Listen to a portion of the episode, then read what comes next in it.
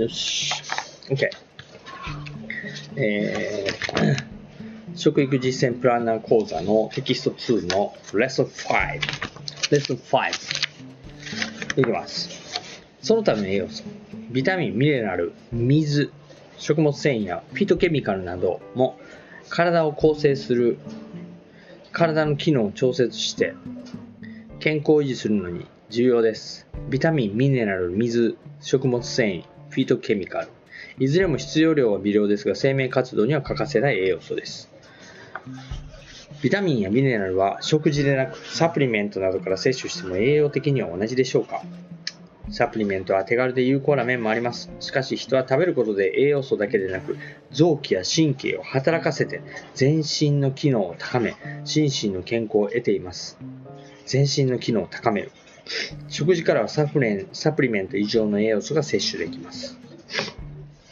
栄養だけじゃない。ビタミン、ミネラルの働き。ビタミンは体内の機能をコントロールする。ビタミンは体の機能を調節し、活動を円滑にするために欠かせない栄養素です。栄養素が体内でエネルギーや血や肉になるときに効率よく利用できるように作用する潤滑油のようなものです。ビタミン。潤滑油、ビタミンの潤滑油。ただし人は植物などと異なり、体内でビタミンを合成することはほぼできず、できても十分な量ではないため、ほとんどのビタミンを食物から取らなければならないのです。なお、ビタミンは不足しても取りすぎても体にとってはマイナスです。不足すると欠乏症になり、取りすぎると過敏症になりやすいので注意が必要です。水溶性ビタミンと脂溶性ビタミン。えー、脂溶性は油、油に溶ける。ビタミンは性質上次の2種類に大きく分けられます。脂溶性ビタミン、脂質に溶けやすいビタミンです。え、肝臓に蓄積されるために欠乏症は稀ですが過剰症の心配はあります。え、熱や酸、アルカリに影響されにくいので調理による損失は少なくて済みます。脂溶性ビタミンはビタミン A、D、E、K、ADEK の4種類があります。水溶性ビタミン。水に溶けやすいビタミンです。過剰に摂取しても余った分はすぐに尿中に排泄されてしまいます。そのため、過剰症にはなりにくいものの、欠乏症にはなりやすいという特徴があります。水溶性ビタミンには、ビタミン B 群とビタミン C 群の9種類があります。ビタミン B 群の多くは歩行素として働くので重要であり、欠乏すると体の機能が正常に働かなくなる代謝障害を起こします。歩酵素っていうのは、歩酵素のタンパク質を結合、あ、酵素のタンパク質を結合して、酵素を活性化する物質、サポート。ビタミン B 群は歩酵素として働きます。B 群は歩酵素。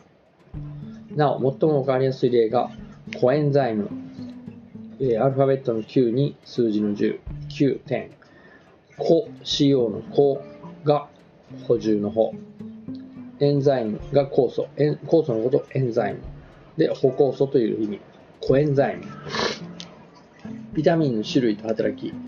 ビタミンは、まず使用性の A、D、E、K から A。レチノール。レチノール。A はレチノール。目の網膜色素の成分で皮膚や粘膜の維持に欠かせない。ビタミン A。強い抗酸化作用があり、感染,、えー、感染症予防や抗がん作用、老化予防予防作用がある。緑黄色野菜、うなぎ、レバー、バター、卵黄、卵や。卵黄、レバー、バター。なるほど。うなぎか。レバーはいいね、レバー。レバー。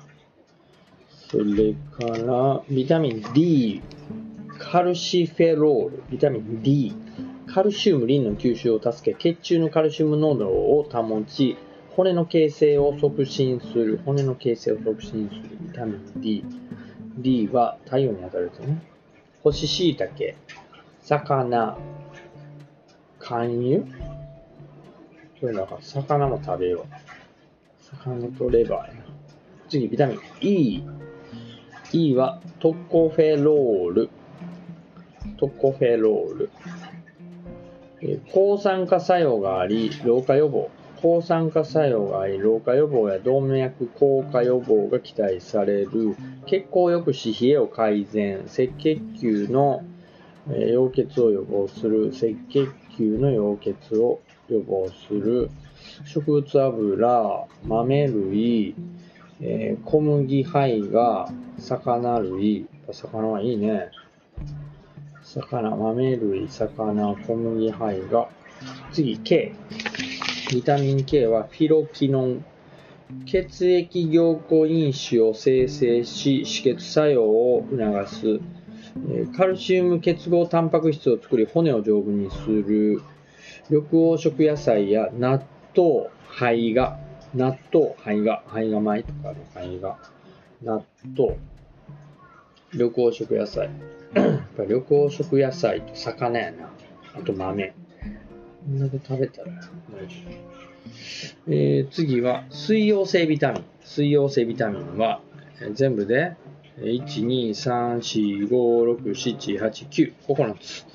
まず一つ目、ビタミン B1、ビタミン B1、チアミン、ビタミン B1、チアミン、歩酵素として糖質がエネルギーに変わるときに関与し、疲労回復に効果がある、神経機能を正常に保つえー、豚肉、米ぬか、大豆。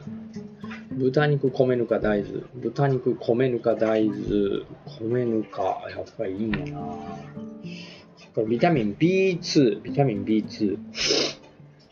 歩酵素としての糖質、脂質、タンパク質がエネルギーに変わるときに関与する有害な過酸化脂質を消去する。有害な過酸化脂質を消去する。えー、歩酵素として糖質、脂質、タンパク質がエネルギーに変わるときに関与する。ビタミン B2。えー、B は基本歩酵素やからね。えー、レバー、乳製品。レバー、乳製品。ビタミン B6、ビタミン B6。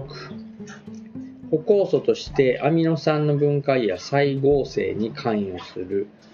アミノ酸の分解やえー、細胞細胞性に関与する神経伝達物質を合成する神経伝達物質酵母肉類酵母酵母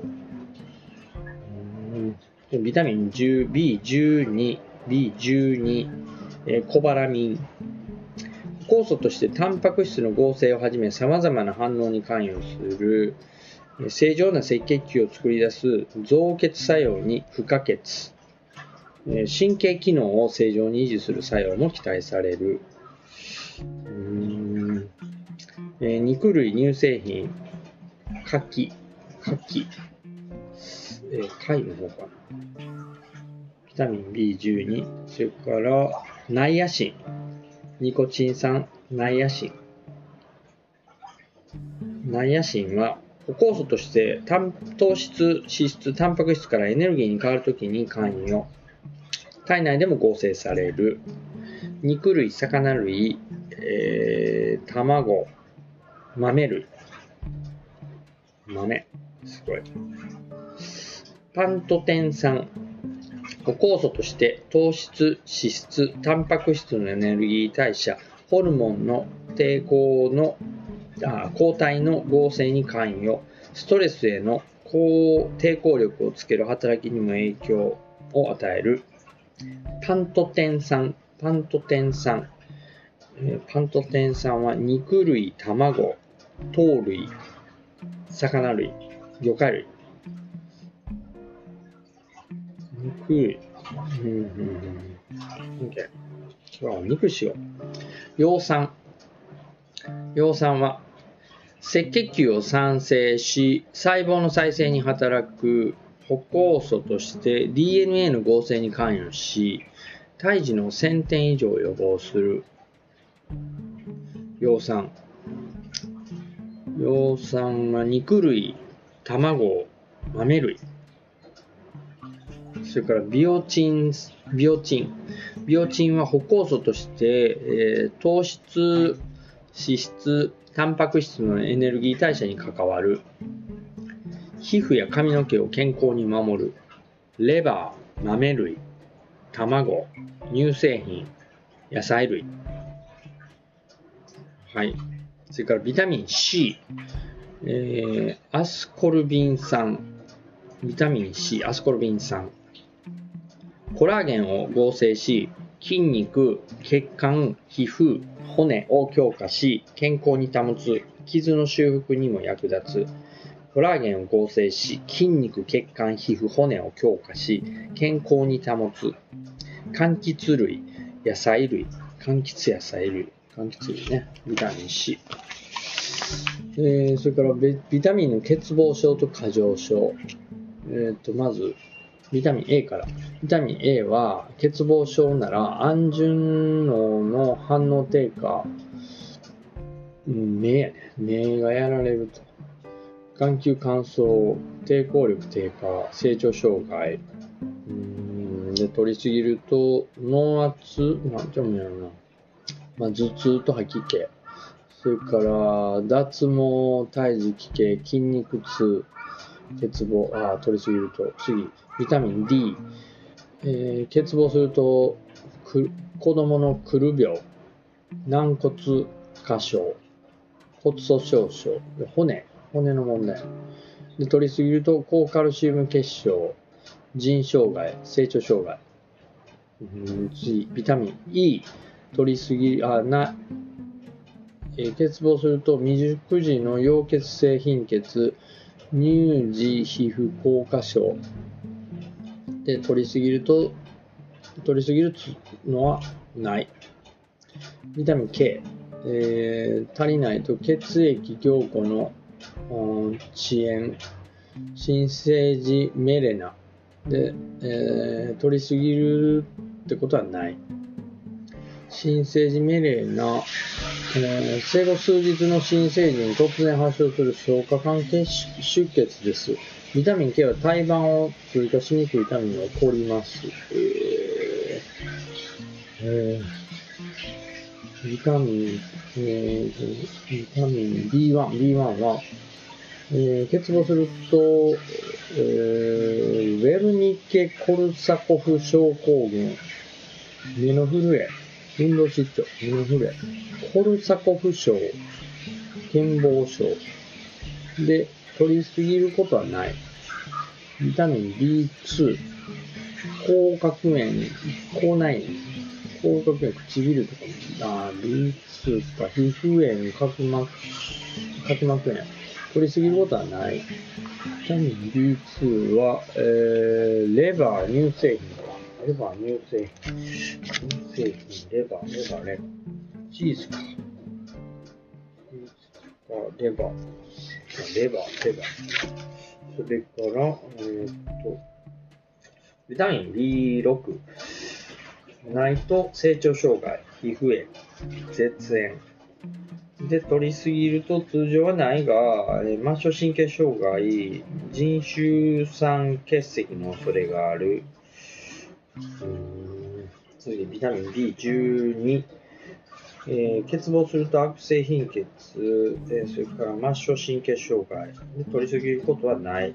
ナイアシン、えー、欠乏するとペラグラ、ペラグラっていうのは日光に当たると水疱を伴う皮膚炎や出血を伴う下痢を生じる病気、えー、で皮膚炎、えー、食欲不振、知覚障害、神経障害、えー、取りすぎると長期間の大量摂取で消化管障害と、えー、肝臓障害、それからパンコテン酸、欠乏すると成長障害、食欲不振、皮膚炎、えー、副腎皮質機能障害、不足はなかなかないと、稀。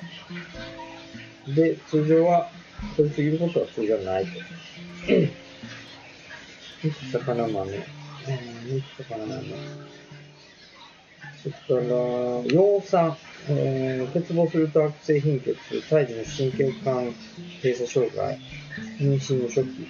それから、足りないと通常、通常はないみたいけど、サプリメントなどで過剰に摂取した場合、発熱時なし、呼吸障害、葉酸は。なるほど。ビオチン、欠乏すると稀に皮膚炎、脱毛、体重減少で取りすぎることはない。ビタミン C は欠乏すると、えー、解血病、えー壊す、血を壊しちゃう。で取取らない、えー取りすぎることはない。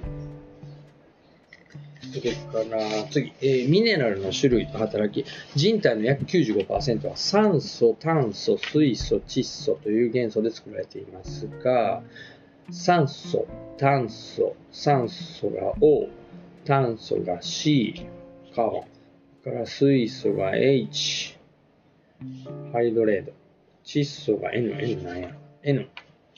残りの4、5%はミネラルと呼ばれる元素で構成されています。ミネラルはカルシウムやマグネシウム。ミネラルの中にカルシウムやマグネシウムなど鉱物的な性質を持つ元素なので無機質とも呼ばれます。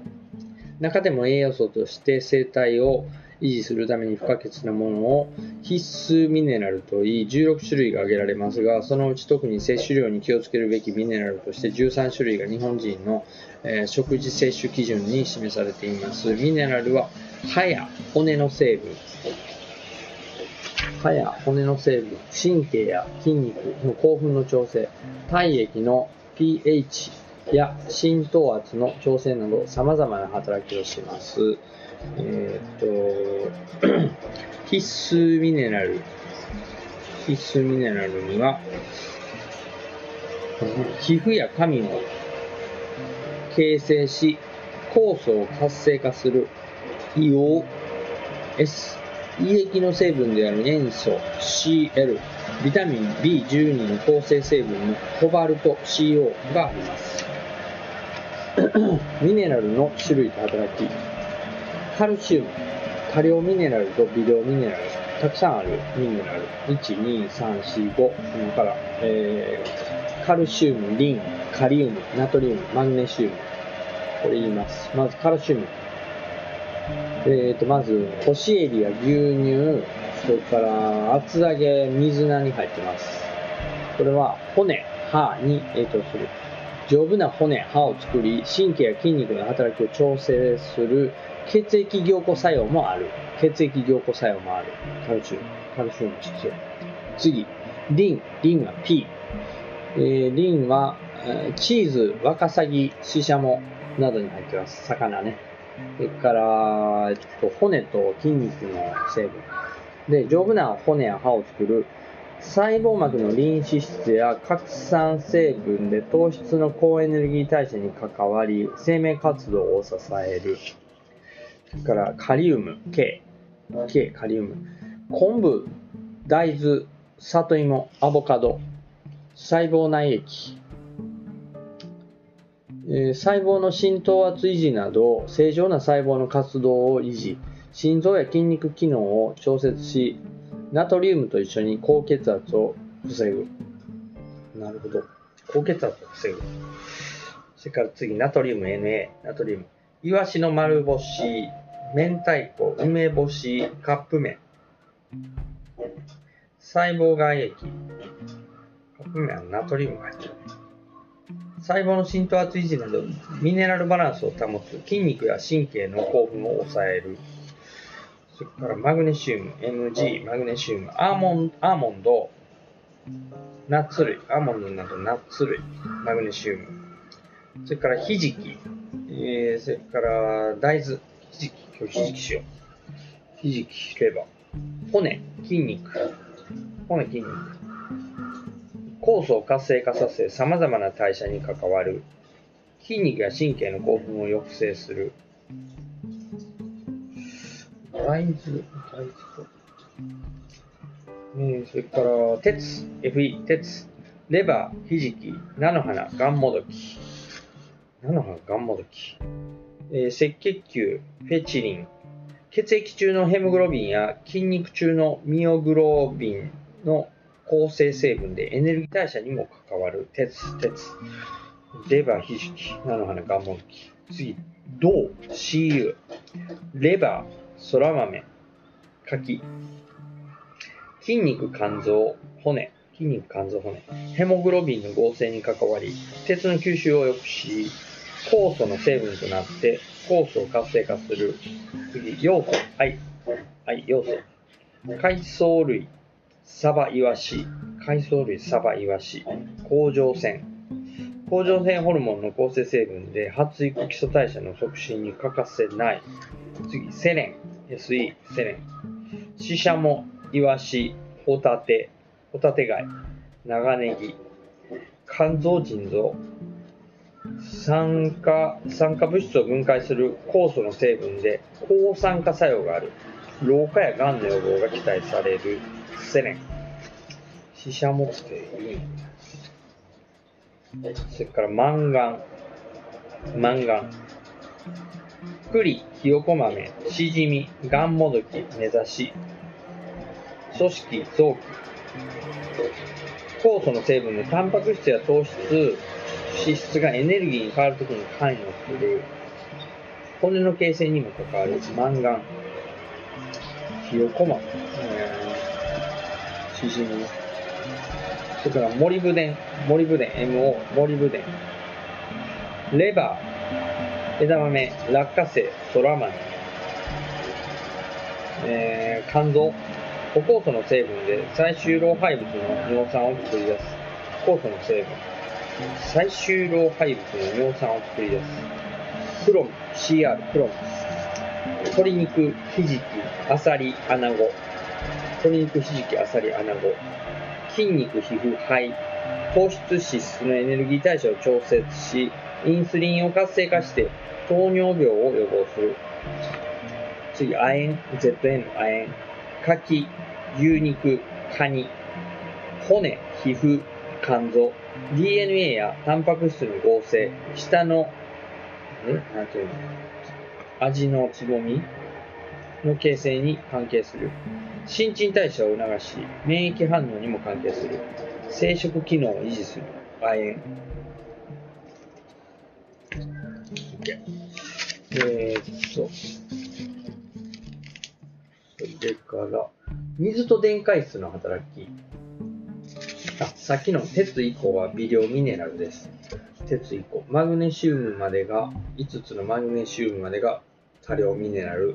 で微量微量ミネラルは鉄から1、2、3、4、5、6、7、8個でした。次、水と電解質の働き。水の働き。体の構成成分で最も多いのは水分です。成人男性で体重の約60%を占めます。水は栄養素ではありませんが、栄養に非常に重要であることは、熱中症による脱水症状が生命に関わることからもわかります。体内の水分を体液といい、その中に電解質や栄養素が含まれています。体液には細胞内液と細胞外液があり、細胞外液は細胞と細胞の間にある細胞間液と結晶に分けられます。その体液には次のような2つの機能があります。えー体水分量。中性脂肪を含む脂肪組織は水分含有率が低いため、えー細胞あ脂肪の割合が高い成人女性の体水分量は約55%です。細胞外液の多い新生児や、えー乳児は70から80%、細胞内液が少ない高齢者は50%です。うん物質を溶かす。栄養素がエネルギーに変わる代謝反応は、すべて物質が水に溶けた状態です。行われます。えー溶けた状態。溶媒。溶液の成分のうち他の成分を溶かし込んでいる物質のことです。通常は体液で水は最も多くの物質を溶かすことができる溶溶溶媒です。溶媒。えー、て物質が水に溶けた状態。物質を溶かしている。栄養素がエネルギーに変わる代謝反応は、す、えー、て物質が水に溶けた状態で行われます。水はその中に栄養素を溶かし込んで反応する場所を提供し、栄養素の運搬から老廃物の排泄までを担います。体温の調節をする。水は温まりにくく冷めにくい性質を持っているので、体温を一定に保つために役立ちます。また水が蒸発するときに奪われる気化熱は他の体液に比べて大きいため、発汗の時など体体熱の放散が非常に効率的に行われ、体液が上昇の体液が体温の上昇を防ぎます。なるほど。そそれから水の水筒通常体に供給される水と排泄される水の量は釣り合っています。この水の出入り口のことを水の水筒出の出の出の出る収める出のと言います。水の出の、えーバランスが取れてることの出入り口のこと。供給される水には飲料や食物中の水分の他に体内の代謝で作られる代謝水があります。代謝水。一方、排泄される水には尿や糞便中の水水の他に皮膚や呼吸器から絶えず蒸発している水分、不不感蒸節があります。うん例えば、えっと、水を1.2リットル飲んで、食べ物から1リットルの水分を取った場合、えー代謝水は、えー300ミリリットル。で、不感蒸節、不感蒸節、あの、呼吸してる時とかに出る皮膚から蒸発するのとかが300ミリリットル。で、それから汗で、えー皮膚からは600ミリリットル。で、えー糞便は100ミリリットル。で、えー尿は1500、1.5リミリリットル、1.5リットル、1.5リットル。ということは全部でバランス取れる、えー足したら900、1000、2.5。だから足りひん。1日に水を、えー全部で2.2リットル飲んでも足りない。2.2リットル飲んでも足りない。めちゃ飲まなあかんね。なるほど。5リットルも出るんや。水の不足と体調の変化。水の出能でもわかるように、通常体内の水は一定に保たれています。しかし何らかの理由で、体重の1%の水分が失われると、喉の渇きを覚え、不足をカバーするために体のシステムが働きを始めます。激しい下痢や嘔吐、風邪や熱中症などで体内の水分が急速に奪われると、頭痛、食欲不振、脱力感などの脱水症状が現れます。この時体内の水分が体重の10%失われると、筋肉の痙攣、えー、10%か。10%、1%の水分が失われると喉の渇き。で、さらにそこから、えー体内の水分の10%、体重の10%が失われると筋肉の痙攣、意識朦朧として、えー腎機能の低下などが生じ、20%失われると生命に関わります。喉が渇いたと思う前に定期的に水を補給し、喉が渇いたという自覚があったときはすぐにたっぷり水を補給します。なお、1日に必要な量は、最低食べ物から1リットル飲み、物から1.2リットルの合計2.2リットルです。これ最低限。体液に溶けている電解質の働き。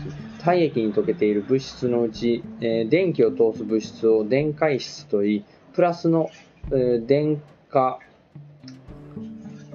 電化を帯びた陽イオンとマイナスの電化を帯びた、え陰イオンに分かれます。イオンというのは電電解質のこと電解質の中でも特に重要なのが体液に関係するナトリウムイオン。Na プラスナトリウムイオン。Na プラスとカリウムイオン。K プラスカリウムイオン。K プラス。イオンは細胞の内と外で大きく分布が異なりカリウムイオンは細胞内液に多くナトリウムイオンは細胞外液に多く分布しています。えーカリウム K プラスイオンは細胞内液内液、えーこの分布による濃度の差は細胞が活動を行うときに重要でナトリウムイオンとカリウムイオンはこの濃度の差を利用して相互に細胞の浸透圧の調整や pH 調整を行い体液の pH を弱アルカリに傾いている7.35から7.45に保っています。ナトリウムイオンとカリウムイオンは濃度差を利用する。で、相互に細胞の浸透圧の調整、pH 調整を行う。pH。pH は、えーポポテンシャルハイドロゲンの略で、酸性、アルカリ性の程度を表すものです。pH が7が中性、7が中性。それより数字が小さければ酸性、大きければアルカリ性。pH、pH、7が真ん中、中性。それより小さければ酸性、大きければアルカリ性。そのバランスを保ってくれる。体は弱アルカリ性、弱アルカリ性。食物繊維やフィトケミカルを機能性成分と言います。体の生理的機能を活性化させて健康を守る働きをしています。えー、食物繊維の種類。食物繊維は人の消化酵素では消化できない食品中の成分です。食食物繊維は、えー、水を含むと粘性、粘りが高くて流動性がないゲル状になり、不溶性と水溶性の2つのタイプに分かれます。体の中では作れない消化酵素では消化できない。消化酵素では消化できない食品中の成分で、食物繊維は水を含むと粘りが出てゲル状になると。で、水に溶けるのと溶けない2つのタイプがある。食物繊維の種類と含む食べ物。セルロース。えー、とか穀類、豆類、野菜、セルロース。不溶性ね。これ不溶性。溶けない方。溶けない方は、セルロース、ヘミセルロース、ヘミセルロース。で、穀類、豆類、野菜類、海藻類。次、ペクチン。ペクチンは野菜、未熟、未熟か果物。未熟果物ってことはまだちっちゃい。リグニン。リグニン。豆類、ふすま、野菜、ココア。リグニン、ココア。キチン。えー、カニ、エビの殻、カニ、エビの殻、ここは持って帰ってくる。ここはレバー、ここはレバー。それから、えー、水に溶ける方、食物繊維。ペクチン。お、ペクチンどっちもある。果物、リンゴ、柑橘類、野菜、あ、リンゴ食べよう。イヌリン、ユリネ、ゴボウ、キクイモ。もう、ごぼうにキクイモ。それから、グアガム、グアガム、豆か。豆か、えー、アルギン酸、えー、っと、昆布わかめ、グルコマンナン、こんにゃく、こんにゃく、出た。それから食物繊維の働き。食物繊維には体の状態を改善する働きがあり、えー、食物の成分として重要視されるようになってきたため、第6の栄養素とも呼ばれています。その働きには次のようなものがあります。コレステロールの低下作用。腸の中でコレステロールやコレステロールから作られる炭汁酸を吸収します。炭汁酸が増えるとコレステロールが多く必要になり、血中コレステロールが減ります。炭汁酸っていうのはコレステロールを使うのがいるからから血の中から取ってくれると。それから血糖値の低下作用。血糖値の低下作用は食物繊維が胃の中の食物に粘り気を与え、え移動を遅くするとともに、なるほど、小腸内のでんぷんの消化を遅らせます。そのため、血糖値が下がります。うん、食物繊維が胃の中の食物に粘り気を与えて移動を遅くする。すごい。小腸内のでんぷんの消化を遅らせる。でんぷんの消化を遅らせる。そのため、血糖値が下がります。全体的に遅くする。大腸の性能あ、機能改善。大腸の機能改善。食物繊維の中でも特に不溶性食物繊維は保水性、吸水性があり、水分を吸収して便の硬さを増し、増やし、その便が腸壁を刺激して、えー、前動運動を活発化させるので、排便がスムーズになります。不溶性食物繊維。うん、養成食物繊維ね。豆やね。やっぱ豆類。豆食べなの豆。豆、豆やな。うん、豆持って帰ってこい。うん、糞便が大腸内にとどまって有害物質が作られるのを防止し、腸内の有害物質を吸着して排出するので発がんなども予防します。また腸内の有用細胞、善玉菌を増やして腸内環境を整えます。えー、すごいな、不溶性。不溶性やばいな。豆、豆野菜、豆野菜、穀物。その他の効用、食物繊維に含む食品はよく噛む必要があるため、あ食物繊維に富む食品はよく噛む必要があるため、顎を強くします。よく噛むと唾液の分泌も促進されるので、えー、思考ができにくくなります。食物繊維は水を吸って傘が増すので、胃で膨らみ、食べ過ぎを抑える効果も期待できます。フィトケミカルの種類と働き、フィトケミカルとは食物に含まれる、あ植物に含まれる化学物質のことで、様々な生体調整や機能を持つ色素や香りなどの成分です。主な働きは活性酸素を抑え、悪玉コレステロールの酸化を抑制し、えー、過酸化脂質を減らすことです。その結果、生活習慣病や老化を防ぐと期待されています。このフィトケミカルには次のような種類と働きがあります。活性酸素っていうのは酸素が体内で代謝に関わるときに通常より活性化された状態の酸素分子が生じます。これが活性酸素で細胞や遺伝子に障害を与え、動脈硬化や癌の原因などになると。酸素が体内で代謝に関わるときに通常より活性化された状態。うん、それは良くない。えー、では、フィトケミカルの種類。まず、ポリフェノール。ほとんど全ての植物に、植物に存在します。えー、水に溶けやすいため吸収されやすく、強力な抗酸化作用で活性酸素を無害化します。ポリフェノールは大きく次の2つに分類されます。フラボノイド、ルチン、フラボノイド系、ルチンはソバなど、イソフラボン、大豆など。ソフラボンでまた大豆。その他、アントシアニン、アントシアニン、赤ワインなど、カテキン、緑茶など、アントシアニン、赤ワイン、カテキン、緑茶など、リグナン、ゴマなど、リグナン。それから、えー、カロテノイド。カロテノイドっていうのは緑黄色野菜や果物に含まれる。えー、脂溶性の色素、カロテノイド。使用性の色素。アルコールに溶けるカロテン類と溶けないキサント、キサントフィル類に分けられます。抗酸化作用があります。抗酸化作用。カロテノイド。カロテノイドっていうのは緑黄色野菜や果物、エビ、カニなどに含まれる緑や黄色の色素です。このうちベータカロテンなどは体内でビタミン A に変わるのでビタプロビタミン A と言います。ベータカロテンの体内でのビタミン A の変換率は約2分の1です。ベータカロテン。人参に入っている。それから硫黄化合物、硫黄化合物、香りの強い野菜類に多く含まれます。硫化アリル、アリインなどがあります。抗酸化作用のほか、殺菌作用や血栓を溶かす作用、血液循環を良くする作用もあります。硫黄化合物、香りの強い野菜。殺菌作用、抗酸化作用、殺菌作用、血栓を溶かす作用。血液循環を良くする作用。その他、ベータグルカン。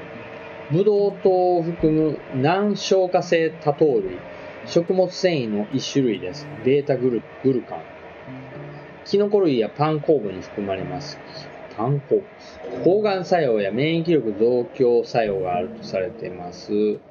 抗性がん作用や免疫力。増強作用があります。それからフコイダンフコイダンフコイダン褐色の海藻のヌルヌルした部分です。水溶性食物繊維の一種です。抗菌。高腫瘍作用。免疫強化。肝機能の改善など様々な効果があります。えー、チェックテスト、括弧に当てはまる適切な語句を下の語群から選びましょう。1、あに溶けやすく、えー、余剰分はすぐに尿中排泄されるので、欠乏症になりやすいのは、なんとかビタミンです。んなんとかビタミンです。ビタミンはね、2種類あったよね、確かね。欠乏使用性とかってことか。なるほど、なるほど、なるほど。なるほど、なるほど。欠乏症になりやすいのは水溶性。水に溶けやすく、余剰分は、だから、あは水、あ、水、水、4番。はい。水に溶けやすくビタミンは。で、水、水溶性ビタミンが溶けやすいから欠乏症になりやすい。E は8番。水、欠乏、欠乏。水溶性。はい。正解。2番。うなぎやレバーに多く含まれ、えー、網膜の色素成分になるのは、ビタミン A。第2問。ビタミン A。うー、ん？うわ、5番、5番、5番、5番、5番、5番。はい、正解。目はビタミン A、網膜。次、ミネラルのうち、カッコ A は細胞の浸透圧を維持する働きがあり、ナトリウムと一緒にカッコ O を防ぐ。ミネラルのうち細胞の浸透圧を維持する。細胞の浸透圧を維持する。細胞の浸透圧を維持するのは何でしたっけ？細胞の細胞の浸透圧を維持する。ミネラルのうち細胞の浸透圧維持はカリウムかな？カリウムじゃない浸透圧、カリウムは細胞の浸透圧を維持する働きがあれ、ナトリウムと一緒に、ナトリウムと一緒に、えー、高血圧を防ぐ。カリウム、ナトリウム、カリウムとナトリウムで高血圧。カリウムとナトリウムで、カリウムとナトリウムで、ミネラルのうちカリウムは細胞の浸透圧を維持する働きがあり、ナトリウムと一緒に高血圧を防ぐ。A は、えー、っと、カリウム、カリウム、カリウム。7番、はい。O は、えー、っと、高血圧。13番、正解。水は成人男性の働き、体重の水は成人男性の体重の約何パーセントを占め、栄養素の運搬。水は成人男性の体重の約、えー、60%、60%を占め、栄養素の運搬や過去気の調整などの働きをしている体液の調整